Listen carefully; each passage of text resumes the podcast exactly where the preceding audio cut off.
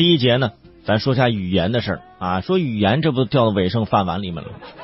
对，我就是一个语言节目啊。说下语言，说最近呢，这个讯飞输入法啊，联合梨视频在湖南师范大学举办了一场大学生长沙话方言测试，说希望唤起年轻人对方言保护的关注。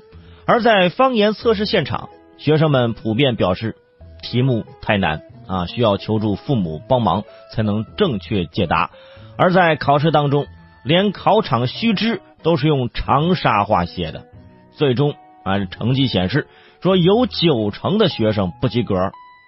我觉得剩下的那一成及格的学生啊，应该是爷爷奶奶带大的，对不对？爷爷奶奶带大的就是这方言用的多一些啊。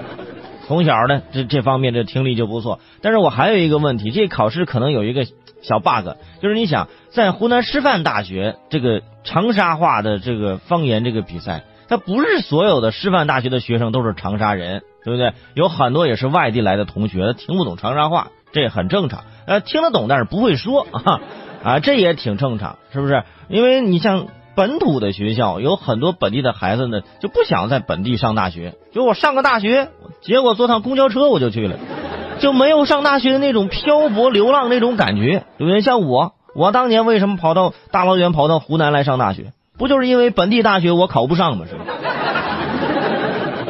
这为什么土生土长的长沙年轻人考长沙话还是九成不及格呢？啊，我大概想了想啊，第一。可能是这平常就是普通话说的多了，啊，第二就是这个网络语言也替代了一些方言。以前啊，可能你还说这个事儿啊，这个事儿很厉害，你还会用长沙方言说你下不得地是吧？各种的，现在张嘴就哇六六六是吧？第三点就是十里不同音啊，既然山前山后不一样，河东河西也可能不一样是吧？所以这个测试呢，呃，也比较难。我说的这个十里不同音，就说说的咱湖南整个全省啊。我听过很多同学说：“哎呦，我俩是一个地方的，那为什么你俩说话互相听不懂呢？”啊，十里不同音，十里不同音，啊，我们就是隔壁乡的，但是说话不一样。我当时第一次啊听说这件事情，我就觉得很神奇。说两个同学啊住的也不远，怎么就说话就互相还听不懂呢？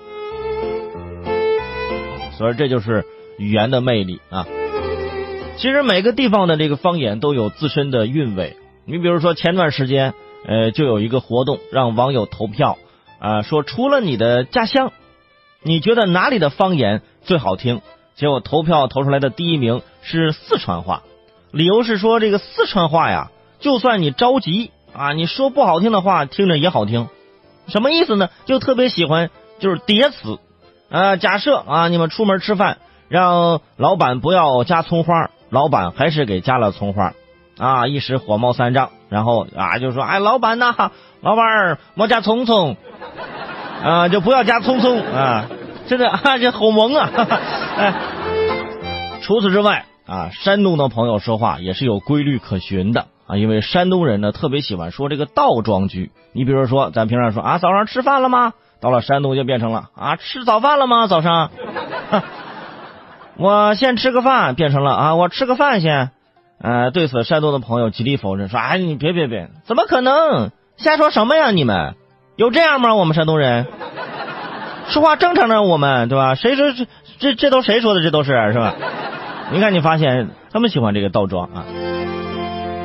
而在所有的方言当中啊，天津话的精髓就比较好掌握了。只要你学会两句话啊，你就你就是天津人，是吧？比如说，第一句话是干嘛呢？和姐姐啊，甭管你说的是二十三十还是五六十的，只要是女性啊，在天津统一称为姐姐，就是都是你姐姐啊。大家想象一下这个场景就很理解了，是吧？你你八岁是吧？然后在自己家门口在那跳绳，这时候一位天津大爷啊路过，忍不住夸你：“哎呦，这姐姐跳的可好啊！”这个。所以说，这方言啊，有的时候听起来很有意思啊，大家可以就是好好的研究研究，对吧？你比如说，还有很多的，就是东北话啊，这广东的粤语啊，很多朋友粤语不大会说，但是唱粤语歌曲啊，唱的也不错，是吧？有的还呃还有一些山西山西的朋友，还有咱湖南的朋友，啊这个福建的朋友，是不是啊？如果说你一个公司里面，全国天南海北各地的人都有，那一起开会的时候就特别有喜感，是不是？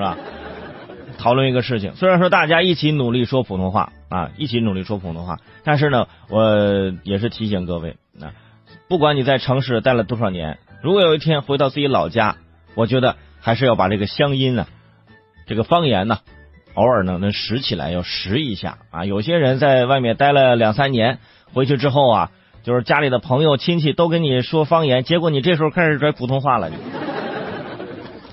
别人就会容易说你忘本，是不是？啊，你说我这我这都不错了，我没说英语已经不错了。哎呀呀！